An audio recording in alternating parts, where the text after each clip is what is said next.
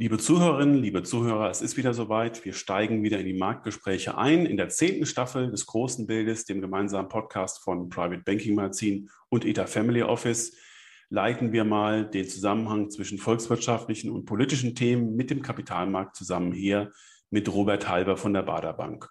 Und wir diskutieren heute das Thema Green Inflation. Überhaupt, wie stark wirkt die Inflation noch bis ins Jahr 2022 und 2023 fort?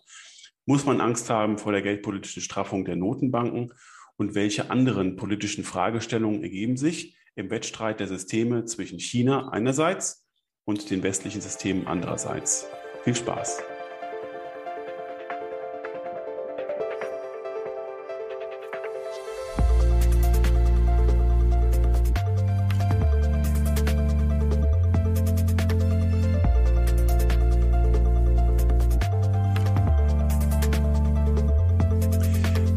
Zum zehnten Mal in Frankfurt ist mir Robert Halber zugeschaltet. Der Halber, ganz herzlichen Dank, dass Sie ähm, so treu und regelmäßig dabei sind und alles Gute fürs neue Jahr wünsche ich Ihnen.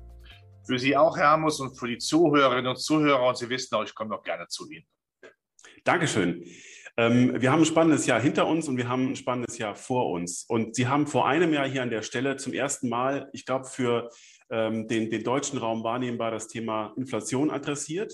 Ähm, und äh, wir kämpfen gerade sehr heftig damit, immer noch, und sehen, ähm, dass Inflation auf ganz vielen verschiedenen Ebenen stattfindet. Und ähm, jetzt haben wir vor ein paar Tagen ein Programm unserer Bundesregierung kennengelernt, das den Umbau der Wirtschaft auf Nachhaltigkeit und die, Klima, die, Klimagasreduktion beinhaltet. Und ähm, was ich in den ganzen Jahresausblicken vieler Investmentbanken gehört habe, war so das Thema grüne Inflation. Das heißt, die Verteuerung von Energiepreisen, ähm, von anderen Preisen äh, mit Blick auf die Umstellung auf Nachhaltigkeit. Äh, sind wir ihrer, aus Ihrer Sicht da auf einem guten Weg? Also niemand hat was gegen Klimaschutz. Wer ist so verrückt und würde den Klimaschutz ablehnen? Das ist ja ganz klar. Aber wer A sagt, muss auch B sagen. Klimaschutz kostet Geld. Das weiß man. Das heißt, zu den jetzt schon hohen Preisen für Strom, für Gas kommt eben noch mehr obendrauf. Das muss man da auch sehr ehrlich dem einfachen Mann, der einfachen Frau auf der Straße sagen. Das wird also verdammt teuer werden. Das ist richtig so. Und man muss ja auch sicherlich sehen, dass Deutschland immer noch im großen Konzert der Weltwirtschaftsmächte einer der großen fünf ist. Und wenn wir natürlich jetzt hier zu stark voranbrechen, zeitgleich aber Frankreich zum Beispiel sagt, wir vergünstigen Strom durch den Neubau noch weiterer Atommeiler, dann haben wir ein Problem und dann wird die deutsche, mindestens die deutsche energiesensitive Wirtschaft auch gerne mal über den Rhein springen Richtung Frankreich. Das ist doch ganz klar. Das muss das gehört dazu. Wichtig ist nach wie vor, wenn wir schon Klimaschutz wollen, aber auch klar machen, können wir mit diesem Klimaschutz ein Wirtschaftsmodell formulieren, wo wir auch weltweit vielleicht die, die, die Meere sauber halten mhm. können mhm. und eine saubere Energieproduktion haben können. Aber das ist, das dauert, das dauert Jahre, wenn nicht Jahrzehnte. Ja, sind wir optimistisch sagen, viele Jahre. Äh, und derzeit wird aber die Konkurrenz, auch die Industriekonkurrenz voranschreiten. Es ist nun mal so eine Tatsache, das kann man auch nicht leugnen. Chinesen, Russen, Inder bauen mehr Kohlekraftwerke, mehr Gaskraftwerke, mehr Atomkraftwerke. Die Franzosen vor der Haustür auch. Und wenn die EU jetzt ja ähm, quasi mit ihrem Segen klargemacht hat, dass Taxonomie, dass also, dass auch dann im Rahmen der Taxonomie auch Atomstrom eindeutig CO2 günstig ist, dann ist das eine klare Aussage. Und wir werden auch sehen, dass viel Geld dann doch in Atomstrom geht. Der letzte Satz noch, die deutsche Bundesregierung, die Ampel sagt zwar, da gehen wir gegen vor, aber ich glaube nicht, dass wir Erfolg haben werden. Mhm. Ähm, und dass wir an vielen Stellen nachhaltig denken und nachhaltig investieren, sieht man auch daran, dass offenbar viel zu wenig Geld in Rohstoffunternehmen geflossen ist. Ähm, und äh, die Abbaukapazitäten für Rohstoffe, die die Welt jetzt braucht, gerade nach der Wiedereröffnung, auch ein Jahr später, sind viel zu gering. Und ähm, äh, viele Investoren, die sich da ESG-Auflagen gegeben haben, ähm, investieren eben nicht in solche Rohstoffunternehmen. Auch das ist ein Inflationstreiber, der uns jetzt ein, ein äh, Geschenk beschert, dass wir eben für Rohstoffe, für zu knappe Rohstoffe zu viel zu bezahlen haben. Ähm, ist das aus Ihrer Sicht ein äh, Thema, das noch umgelenkt werden kann? Oder werden wir jetzt wirklich, wie das viele Investmentbanken auch sagen, in einem Rohstoff-Superzyklus bleiben, weil die Investitionen in Abbaukapazitäten und ähm, in Modernisierungskapazitäten einfach ähm, nicht fließen, weil es eben nicht nachhaltig ist. Ja, die Frage ist, ob das wirklich der Fall ist, ob man da nicht zumindest auch deutsches Anlagegeld nimmt, um im Ausland eben die alte Rohstofffantasie, Vision weiter zu finanzieren. Noch einmal, nicht falsch verstehen, ich bin auch für Klimaschutz, aber es geht natürlich auch darum, Klimaschutz macht zunächst mal nicht satt. Und, mhm. äh, und Leute, die beschäftigt sind, wollen ihren Job behalten. Und wenn man sagt, na ja, das wird aber jetzt mal schwieriger und zeigt euch, wenn die Preise teuer ist, das ein großes Problem. Also von daher erwarte ich schon, dass äh, schon in die Old Economy der Rohstoffe weiter investiert wird, auch eben wenn es in Deutschland nicht opportun ist. Aber die EU, äh, EU-Recht bricht Bundes Bundesrecht, so ist es nun mal, darf, äh, äh, verweist auch immer unsere neue Außenministerin. Äh, also das heißt, es geht auf beiden Seiten, ja, äh, mhm. dass da eben klar ist, was die EU dann uns dann einfach aufs, aufs Auge drückt. Also sehe ich das nicht, aber Sie haben natürlich vollkommen recht. Wir werden sicher auf absehbare Zeit eine insgesamt auch höhere Preisinflation haben. Ich bin zwar der Meinung, dass wir uns langsam den Spitzen, Inflationsspitzen äh, nähern, weil ja auch Inflation diesen wunderbaren ähm, äh, Zustand hat, dass wir immer ja das Jahr jetzt oder den Monat jetzt mit dem letzten Jahr vergleichen und damit eben diese extrem hohen Inflationsraten irgendwann natürlich auch an Kraft verlieren und damit auch den Notenbanken signalisiert wird, wir werden zwar restriktiv, aber nicht wirklich so restriktiv, dass es wehtut. Das ist jetzt genau der nächste Punkt, den ich mit Ihnen besprechen wollte. Denn ähm, wir haben, äh, als wir uns gerade eben schon begrüßt haben, festgestellt, dass äh, meine Angst vor dem, was die Notenbanken planen, da ein bisschen größer ist als äh, Ihre. Ähm, wir haben bei der, den Planungen, äh, die Zinsen zu erhöhen, äh, zu tapern, wie man so schön sagt, dem Markt, also Liquidität, nicht weiter so stark zur Verfügung zu stellen, sondern im Gegenteil, dem Markt auch wieder Liquidität zu entziehen. Prognosen und Pläne, die jetzt auch von den ähm, Investmentbanken gekommen sind. Und äh, wenn man sich das zum Teil anschaut, dann ist das ziemlich massiv. Das heißt, wenn eintritt, äh, was momentan am Markt erwartet wird, dann kommen wir tatsächlich in ein anderes geldpolitisches Regime, das wieder von diesem Monetarismus weggeht. Das ist das, was aktuell zumindest gesagt wird. Ob das so kommt, ist eine völlig andere Frage. Aber wie ist denn Ihre Erwartung? Also wenn Sie das nicht als großes Risiko sehen, ähm, wie ist denn Ihre Erwartung für die Notenbankpolitik und für die Art der Notenbanken, diese Inflation zu bekämpfen? Herr äh, Hammers, Sie sehen mich etwas schmunzeln. Ja? Also ich fange mal so an. Es wäre ja verrückt für Notenbank, gerade wenn eine Konjunktur nach Corona wieder Fahrt aufnimmt, weil auch meine Meinung ist, dass wir in diesem Jahr hier vorankommen, einfach weil wir Corona akzeptieren. Es ist da, wir müssen damit, aus, damit umgehen. Wir können äh, nicht weiter als zumachen. Äh, dann wird man seitens der Geldpolitik ja nicht unbedingt quasi wie ein Vampir mit Eckzähnen äh, das Blut, äh, die Liquidität absaugen, wie es, wie es äh, ansonsten gar nicht anders geht. Schauen wir mal auf die Details. Ja, die US-Notenbank wird in diesem Jahr vielleicht viermal die Zinsen erhöhen, im nächsten Jahr dreimal. Jetzt nehmen wir mal diese sieben Zinserhöhungen zusammen und schauen uns an, welche Inflation denn dann äh, auch von der FED für die nächsten zwei Jahre uns vorgegeben wird. Dann sind wir immer noch Ende 2023 bei einem negativen Leitzins. Herr Hammes, das ist keine restriktive Geldpolitik. Das ist das Erste. Mhm. Jetzt schauen wir auf das Zweite, das ist die Liquidität. Nicht nur der Preis des Geldes, sondern auch äh, die Menge des Geldes, die Liquidität. Ja, äh, wir werden in diesem Jahr einen nicht nur äh, keine neue Liquidität mehr sehen, die die US-Notenbank dem Markt zur Verfügung stellt. Wir werden auch sehen, dass sie so ab Sommer oder Frühherbst Liquidität abzieht. Das klingt zunächst mal, oh, das ist ein Strukturwechsel. Aber wenn man mal die Details sieht, wieder bis Ende 2023 äh, besprochen, dann wird die US-Notenbank das wahrscheinlich so machen, dass sie auslaufende Staatspapiere nicht wieder verlängert, also dann nicht wieder die Erlöse investiert, sondern auslaufen lässt, was bedeuten würde, dass wir vielleicht im Monat knapp 20 Milliarden weniger haben. Bis Ende 2023 haben wir dann 945 Milliarden Liquidität abgezogen. Das klingt epochal, aber wir haben dann immer noch über 7 Billionen Liquidität über die US-Notenbankbilanz. Mhm. Und zum Vergleich, zu Beginn der Corona-Epidemie waren es gut 4 Billionen. Wenn das eine restriktive ja. Geldpolitik ist, die klar restriktiv ist, dann äh, würde ich äh, weiterhin schmunzeln müssen. Es ist restriktiver als vorher, ja, aber nicht so restriktiv, dass eine Wirtschaft so dramatisch jetzt äh, drangsaliert wird, dass sie Probleme hat, einen Kulturaufschwung hinzubekommen. Und schauen wir mal auf die Renditen. Die sind auch etwas gestiegen, aber doch nicht so, dass wir Angst haben müssen, dass jetzt hier auf einmal das Zinsparadies wieder ausbricht für Zinssparer, für Kreditnehmer nicht. Das sehe ich nicht. Es wird etwas verschärft, aber nicht so verschärft, dass hier etwas anbrennt. Und der letzte Satz noch, ich weiß, ich rede mal viel zu viel. Ähm, eine US-Notenbank US muss auch immer für Glaubwürdigkeit plädieren. Sie kann nicht sagen, ach, ist mir egal, was da kommt. Mhm. Sie muss etwas machen. Was hat sie damit gemacht? Und was sehr schön ist, kommt doch noch ein Satz. Damit ist dem äh, Finanzmarkt ein Fahrplan vorgelegt, was sie macht. Und damit können sie offensichtlich wieder mit Blick auf die Anleiherenditen ganz gut leben. Also so schlimm kommt es nicht. Es kommt doch noch ein dritter Satz. Und die EZB, wie weit ja. haben es? Ja. Äh, hallo, äh, vor ein paar Tagen hat noch der Chef Volkswirt sehr klar gesagt, er sieht keine große Inflationsgefahr. Nomen est omen heißt es.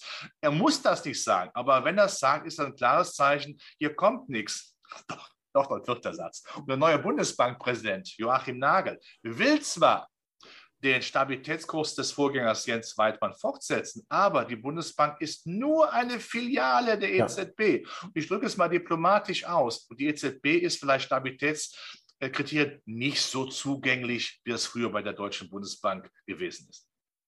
Und wo wir gerade bei der EZB sind, das ist ja ein ganz wichtiger Punkt, ähm, wenn auch äh, die verschiedenen Programme, die da laufen, also PEP und äh, das andere, das andere äh, Liquiditätsprogramm, wenn die reduziert werden bzw. ganz auslaufen, dann ist dem Markt ja tatsächlich auch Liquidität entzogen. Und da gibt es auch von EZB-Seite nicht mehr eine so starke Nachfrage nach Unternehmensanleihen wie nach ähm, Staatsanleihen. Und sehen Sie in der Quantität, wie das angedacht wird und wie das aktuell diskutiert wird, nicht das Risiko, dass dann tatsächlich die Zinsen für Unternehmensanleihen, vielleicht auch wenn sie etwas höheres Risiko haben und äh, insbesondere für Staatsanleihen, ich spreche von den europäischen Südstaaten, nicht wieder steigen und äh, die Finanzierungsstabilität dadurch nicht gefährdet? Ja, wie gesagt, die EZB ist ja, wenn die FED sagt, der Weg ist das Ziel, dann sagt die EZB, den Weg habe ich noch gar nicht beschritten. Ja, mhm. sie muss natürlich Europa zusammenhalten. Der Laden muss zusammengehalten werden. Das macht man mit billigem Geld die Geldgeschenke finanzieren, die die Nordstaaten ja Richtung Süden dann überweisen. Das ist das eine. Da wird man nicht großartig dran, dann, äh, ähm, daran rütteln. Dann sehen wir, dass ja viele Unternehmen das Geld gar nicht brauchen. Wir haben ja Überschussreserven. Mhm. Das Geld wird da gebunkert. Das Geld will doch keiner haben. Ja? Ist da wie im Sommerschlussverkauf, aber keiner will es haben. Ja? Und wenn das der Fall ist, das ist ein Zeichen dafür, dass da auch nichts anbrennt. Die Selbstfinanzierungsquoten ja. sind offensichtlich für die zumindest guten Unternehmen dann immer noch äh, recht äh, äh funktioniert, übrigens wie in Amerika auch, man braucht das Geld nicht. Und auch hier droht, wird auch hier irgendwann wird es restriktiver werden. Aber mhm. noch einmal, nicht so restriktiv, dass wir jetzt Angst haben müssen, dass wir eine Kehrtwende haben. Wir werden nicht die EZB äh, erkennen als ein Saulus, der zum Paulus wird, der auf einmal sagt, wir erinnern uns mal an unsere Erbschaft der Deutschen Bundesbank. Wir müssen knallharte Inflationsbekämpfungspolitik machen. Frau Lagarde, la mère monétaire, man kann es nicht oft genug sagen, also die Mutter Courage Europas, wird doch nicht zuschauen, dass Europa aus, der, aus, den, aus dem Leim geht, kaputt geht, auseinanderfliegt, mhm. sondern sagen, wo wir helfen können seitens der EZB, wenn wir es tun. Und zum Schluss Klimaschutz, Digitalisierung, Infrastruktur. Wer finanziert das? Außer Mutter Natur, ich meine ja. die EZB. Mhm. Patronin voller Güte, uns alle Zeit behüte.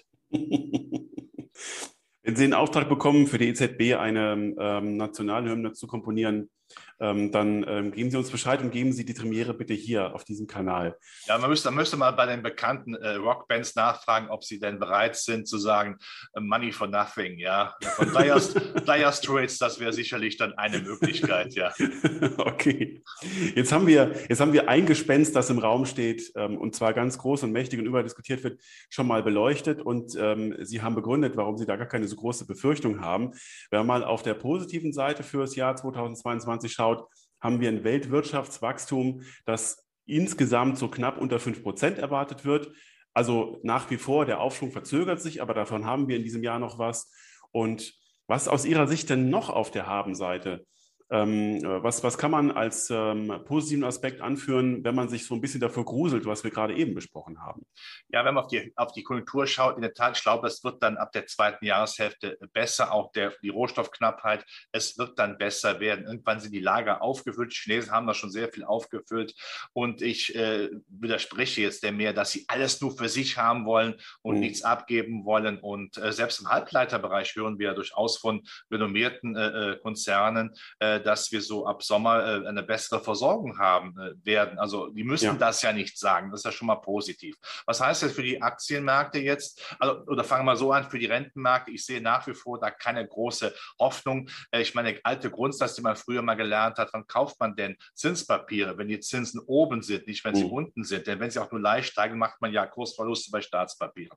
Im Aktienbereich haben wir einen gewissen Branchenwechsel. Hightech wird nicht mehr unisono gekauft, der Motto, alles, was nur nach Hightech ja. riecht, wird gekauft. Äh, das heißt aber nicht, dass Hightech uninteressant ist. Aber die berühmten Meme-Stocks, also die über die Internetplattformen in Amerika da oben gejubelt werden, weil man sich gegen das böse Kapital, gegen Wall Street äh, denn ver, äh, verbrüdert, das wird auslaufen. Man wird genau immer das feine Hämmerchen nehmen und abklopfen. Äh, bleibt der Putz an der Wand, haben also diese Unternehmen eine vernünftige ein vernünftiges Geschäftsmodell, dann mhm. werden die auch weiter gekauft und die Konzerne verdienen ja Geld. Ja. Dann wird natürlich auch, wenn die Konjunktur kommt, wird der industrielle Komplex viel stärker. Den, gerade in Deutschland, in Europa und in der zweiten, dritten Reihe geht, natürlich nachgefragt. Sehr positiv. Der Klimaschutz wird natürlich allein schon, wenn der Ampelkoalition äh, mehr Unterstützung bekommen, weil das Thema natürlich einfach uns aufs Auge gedrückt wird. Wir, wir entkommen dem Thema ja auch gar nicht. Das heißt, wir müssen ja immer stärker in Klimaschutzaktivitäten investieren. Die Unternehmen müssen ja sozusagen ihre, ihre vielleicht schwarze Weste umwelttechnisch äh, weiß waschen. Das ist der eine Aspekt. Und dann fragen wir auch mal, was ist denn mit den Corona-Gewinner der Vergangenheit. Ich glaube nicht, dass jeder Essenslieferant dann noch, noch äh, wirklich viel Potenzial hat, wenn wir wieder auch mit Nachweis in die Restaurants noch stärker können, was im Augenblick vielleicht noch nicht so abzusehen ist, aber es wird sich besser nach meinem Dafürhalten. Und was sind die Corona-Verlierer? Das sind die Gewinner der Zukunft. Mhm. Wenn wir Corona immer besser im Griff haben, weil wir sagen, wir müssen uns damit arrangieren, was zum Beispiel die Spanier sagen, wir müssen Corona behandeln wie eine schwere Grippe, jedes Jahr geimpft, aber da müssen wir mit leben, ansonsten machen wir uns ja alles kaputt. Die Konsumenten und Unternehmer sind ja schon psychisch an der, an der Schmerzgrenze. Ich weiß nicht, wie es Ihnen geht, Herr Hammers. Also mich macht die Diskussion äh, bekloppt, verrückt, dass wir nach zwei Jahren in Deutschland Corona immer noch nicht fake sind, alle Bundesländer, mhm. die Bundesregierung auf einen Kurs einzuschwören. Was machen wir denn jetzt? Die Kakophonie vor der Landtagswahl, vor allen Dingen in NRW im, im Mai, ist offensichtlich so groß, äh, dass die Menschen verunsichert werden. Da werden wir mehr Klarheit bekommen der zweiten Jahreshälfte, auch weltweit. Und dann ist natürlich für mich auch klar, die früheren Verlierer, die gefallen Engeln, Luftlinien, wie zum Beispiel der Lufthansa, Flughäfen, mhm. wie zum Beispiel Fraport oder Reisekonzerne, wie zum Beispiel der TUI, haben dann gute Chancen. Sie haben es angesprochen, dass ähm, Europa mit seinem Industriemix dann vielleicht interessanter ist ähm, und auch wieder ein stärkeres Gewicht äh, einnehmen kann als ähm, die, der amerikanische Markt für europäische Investoren, für die wir jetzt mal hier sprechen. Äh, zumal Europa ja ähm, zum ersten Mal seit langem wieder stärkere Wirtschaftswachstumsaussichten hat als die USA in diesem Jahr und gleichzeitig viel, viel günstiger bewertet ist. Also das ist durchaus ja eine, eine, ein Spielfeld für unsere heimischen Vermögensverwalter und Banken ähm, das auszuspielen in diesem Jahr, wird sicherlich spannend. Ja, ich würde aber trotzdem Amerikaner nicht, nicht ganz abschreiben. Das sind Stehaufmännchen. Natürlich äh, bei den Zwischenwahlen äh, sollte es nicht zu einer Wieder Wiederkehr des Maximo-Leaders Donaldo kommen, ja. Mhm. Äh, denn also man sollte, Amerika sollte nach wie vor seine Rolle in der Welt äh, sehen und da sollte nichts niederge trumpelt werden, ich nenne es mal so. Es ist sehr wichtig, dass man da äh, auch Amerika weiterhin als Führungsmacht äh, äh im westlichen Bereich sieht und dass, sie, dass das transatlantische Bündnis auch dann einigermaßen bewertet. Gerade jetzt, wo die Chinesen sich ja abschotten und sagen, wir ziehen uns zurück. Ja. Ähm, wir, da muss der Westen entgegenhalten und sagen, wir wollen die alten Qualitäten haben. Da würde ein Donaldo sicherlich nicht die beste Wahl sein. Aber Sie haben recht, Europa hat natürlich jetzt, wenn das zyklische Element stärker zum Vorschein kommt, dann schon die Nase vorn. Hoffen wir, dass natürlich dann auch eine neue Ampelregierung und Europa dann auch äh, erkennt, dass Wirtschaft nicht alles ist, aber ohne Wirtschaft alles nichts. Ja, und Sie haben jetzt gerade schon die Überleitung ähm, gebaut zu Ihrer Kolumne von gestern, die ich sehr empfehlen kann. Sie haben beschrieben, inwieweit das äh, Wettrennen der Systeme zwischen der westlichen Welt, Europa und USA und China andererseits zu bewerten ist und wie Sie es einschätzen. Und ähm, Sie sagen, dass wir auf der westlichen Seite natürlich eine Chance haben, wir müssen aber reformbereit sein und wir müssen auch unbequeme Entscheidungen treffen. Glauben Sie, dass wir das können, also gerade in Europa? Natürlich sind wir sehr stark im Bereich der Utopie. Man hat ja jetzt alle Stabilitätskriterien geopfert. Das Leistungsprinzip ist vielfach geopfert worden. Wir haben es nur noch alle lieb. Es geht nur darum, wie kann man, darf man irgendeinem noch irgendwas zumuten? Ich sage es ja, man muss mhm. es zumuten. Mhm. Äh, ich meine, ich, wir haben es beide zum Glück nicht mitgemacht. Am Zweiten Weltkrieg musste, Weltkrieg musste man anpacken. So schlimm ist dies diesmal nicht, aber wir müssen die Zukunft schon gewinnen. Da muss man schon sagen, womit wollen wir Geld verdienen? Klimaschutz, wunderbar, Geld verdienen mit moderner Infrastruktur, mit Digitalisieren. Aber man kann nicht nur äh, so umhergehen und sagen, naja, lass es mal so laufen. Wir wollen ja um Gottes Willen die Wahlen nicht verlieren, was immer ein Problem ist. In Ländern, wo natürlich auch mittlerweile in Deutschland drei Parteien äh, Bundesregierungen spielen. Äh, da ist natürlich immer dann plus minus fünf Prozent über die ganzen Parteien, dann ist auch schon eine Regierung mal schnell gewechselt. Aber mhm. Politiker muss niemand werden, ja, aber wenn man es ist, muss man auch dafür sorgen, gemäß Amtseid ähm, ein Land nach vorne zu bringen und Schaden von ihm abzuwenden. Das ist wichtig. Und das ist wie am Zahnarzt. Man kann sagen, ich habe Zahnschmerzen, jetzt mal als Metapher formuliert, dass unsere ähm, unsere Infrastruktur äh, belastet ist, dann kann man sagen, okay, ich nehme Schmerzmittel, das billige Geld der EZB und ich schütte es zu, ich sage mal Schokolade, nur es ist keine Lösung. Ja. Erst wenn man bohrt, hat der Schmerz längerfristig keine Chance mehr. Das muss man sehr klar erkennen. Die letzte Reform, ich sage das immer wieder gerne, hat eine rot-grüne Regierung gemacht. Ähm, jetzt haben wir wieder rot-grün mit Gelb. An sich würde das ja passen. Also ich hoffe, dass der Mut einer Ampelkoalition da ist und dass wir bitte nicht meinen, wir müssen es alle von dem Bundeskanzleramt am Händchen fassen und Kumbaya, my Lord, mhm. singen. Damit kommen wir nicht weiter. Damit kommen die Chinesen übrigens auch nicht weiter. Die Chinesen haben aber ähm, jetzt auch nochmal bezogen auf das Jahr 2022 als ähm, ein neues Phänomen, das die Weltöffentlichkeit wahrgenommen hat, ein Problem im Immobiliensektor. Ähm, das Wirtschaftswachstum kam relativ stark zurück. Und wenn ich jetzt nochmal auf die ganzen Erwartungshaltungen der Investmentbanken zu sprechen komme, ähm, viele sagen, es gibt klar natürlich irgendwo Prognosen für das Datengefüge der Chinesen, mit dem man rechnen kann, aber eigentlich ist das Risiko eher, dass dieses Datengefüge nochmal enttäuscht. Das heißt, dass die Chinesen wirklich ähm, unter äh, dem, was sie da strukturell im äh, Immobilienbereich haben, weil das ja sozusagen ein Altersvorsorgesystem ist, das jetzt so nicht mehr funktioniert, ähm, leiden. Ist das aus Ihrer Sicht auch ein konjunkturelles Risiko, das wir dieses Jahr sehen und dass das Wettrennen, das Sie beschreiben in Ihrer Kolumne, nochmal deutlich verzerrt und verzögert? Ja, ich bin der Meinung, dass das Naturgesetz, das immer verkauft worden ist, China wird die Welt beherrschen. Da gibt es überhaupt keinen Zweifel, dass man daran rütteln muss. Mhm. Wenn China eben den Fehler macht, in diesem Augenblick macht, das Land einzufärschen, ja, man kann ja immer klein bisschen ausholen, sagen, Mao Zedong hat ja doch bitte China nicht groß gemacht. Das Volk hat gelitten. Es wurde erst besser, als äh, Deng Xiaoping an die Macht kam und der Markt sich geöffnet hat, Wirtschaftsliberalisierung mhm. stattgefunden mhm. haben, die auch der jetzige Staatspräsident lange Jahre mitgetragen hat. Aber jetzt hat er eben Angst davor, dass die KP an Macht verliert, wenn Social-Media-Konzerne einfach ihr Volk, das Volk vielleicht in Anführungszeichen aufhetzen gegen Peking, gegen die KP. Also wird das zugemacht. Die, ja, die werden ja quasi drangsaliert. Da, da fehlt ja teilweise der Mut, Mut, man hat Angst, vielleicht zu investieren. Das ist nie gut. Und da hat der West natürlich einen entscheidenden Vorteil. Ja. Amerika sagt zwar auch, vielleicht müssten wir Facebook oder Meta heutzutage ein bisschen zerschlagen. Das ist aber mehr für die Galerie. Zerschlagen heißt ja nicht, die werden jetzt äh, in Alcatraz eingesperrt, äh, Herr Zuckerberg, na, natürlich nicht, sondern wir gucken, wo machen wir das? Amerika ist ja nicht so bekloppt und sagt, äh, wir wollen unsere Konzerne, die uns ja auch wirtschaftstechnologisch sehr weit nach vorne gebracht haben, jetzt drangsalieren. Und die Amerikaner lächeln natürlich, wenn sie sehen, was da in China passiert. Das ist kein guter Weg. Wenn die Staat, der Staat zu stark, stark eingreift äh, in China, wo man lange Zeit Unternehmen dann hat auch gewähren lassen, ist das nie positiv. Und wenn der Westen hier zusammenhält, hätten wir durchaus eine echte Chance.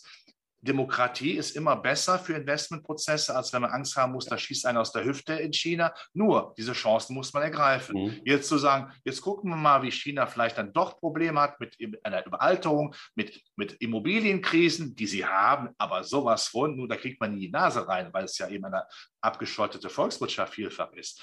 Diese Chancen muss der Westen ergreifen und da muss man proaktiv rangehen und das erwarte ich auch von einer neuen Regierung in Deutschland, dass man sagt, so, und jetzt packen wir die heißen Eisen an. Mhm.